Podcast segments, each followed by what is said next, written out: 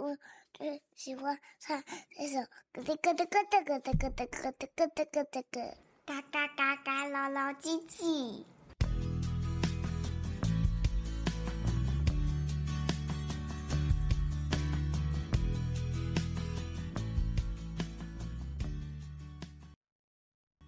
Hello，你好，我是乐乐爸爸。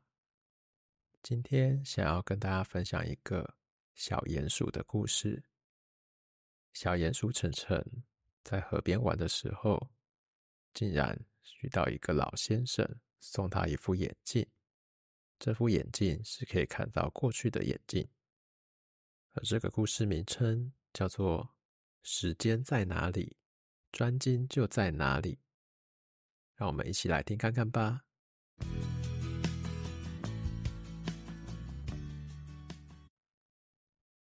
从前，从前有一只小鼹鼠，叫做晨晨。它很调皮捣蛋，每天爸爸妈妈都对它很头痛。有一天，晨晨在河边玩的时候，遇到一位头卡在井里的老先生。他帮忙把他救出来之后，老先生说：“哦，我是河里的神仙，小朋友啊，为了谢谢你，我要送你这个眼镜。这个眼镜可以看到别人的过去，请好好善用它。”他戴上眼镜后，遇到长颈鹿叔叔。长颈鹿叔叔是做木工的，常常在森林里盖新屋。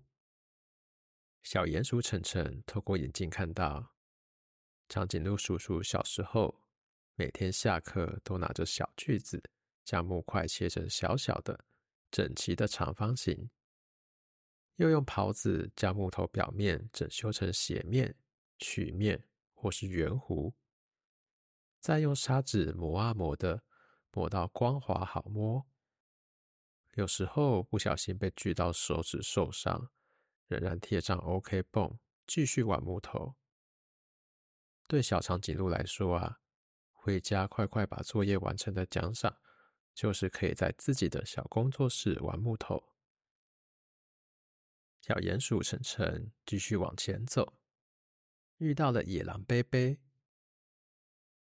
野狼贝贝。是森林里有名的厨师，开了一间餐厅，叫做“小红帽与他的奶奶不得进入”。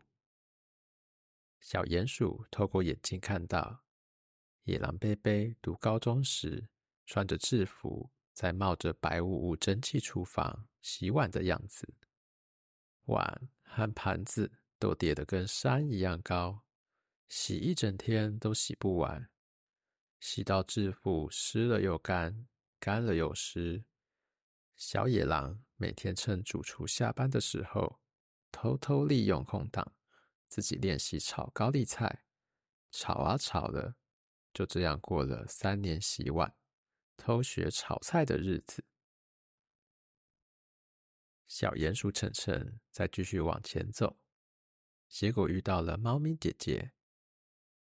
猫咪姐姐最近刚推出一本推理小说，瞬间在网络上爆红，成为畅销作家。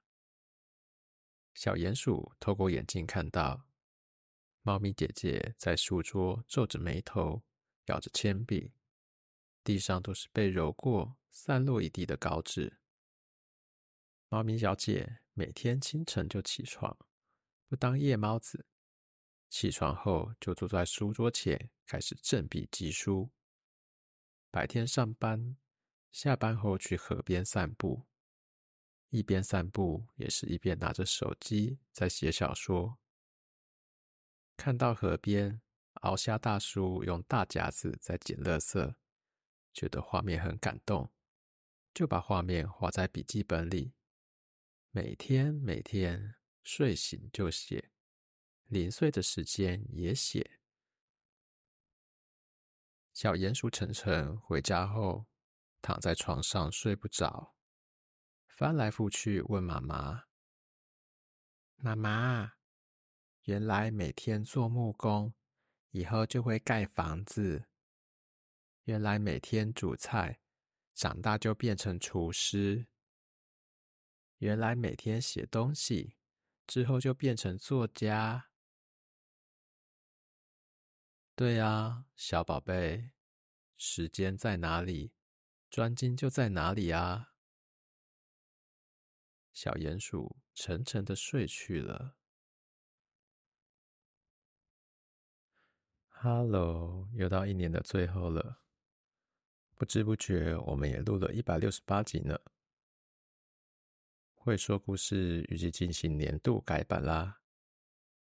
其实是最近跟一名专业咨商师见了面，也就是听闻有书 Podcast 的主讲谭雅。他真的很厉害哦，很会帮别人找到他的坏。如果我看过《Fighting Your Why》这本书的朋友，就大概知道我的意思。五星推荐！如果有在做 Podcast 的朋友，想找人咨商的话，可以在听闻有书的粉丝专页找到谭雅哦。咨商完之后，我有个重要的功课，那就是把频道创作聚焦。所以几番思量之后，把频道重新定位成故事教养，重新出发啦。想透过故事的方式，跟大家分享怎么跟孩子好好说话这件事。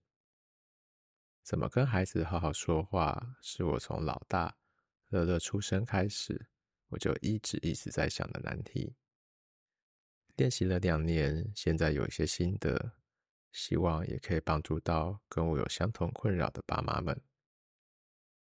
故事教养的粉丝专业也会每周分享一篇教养的小故事，有兴趣的爸妈也可以去看看哦。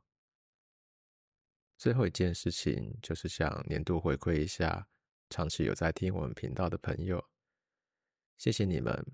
虽然不知道你们的样貌，做着怎么样的工作，又是怎么样的育儿烦恼。但希望我们的频道能够帮助你跟孩子好好说话。想要在二零二四年之前送出两本书给你们，分别是《人生四千个礼拜》和《被讨厌的勇气》。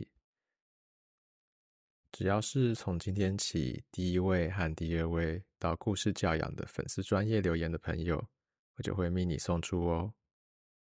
谢谢大家，我们下个故事再见喽。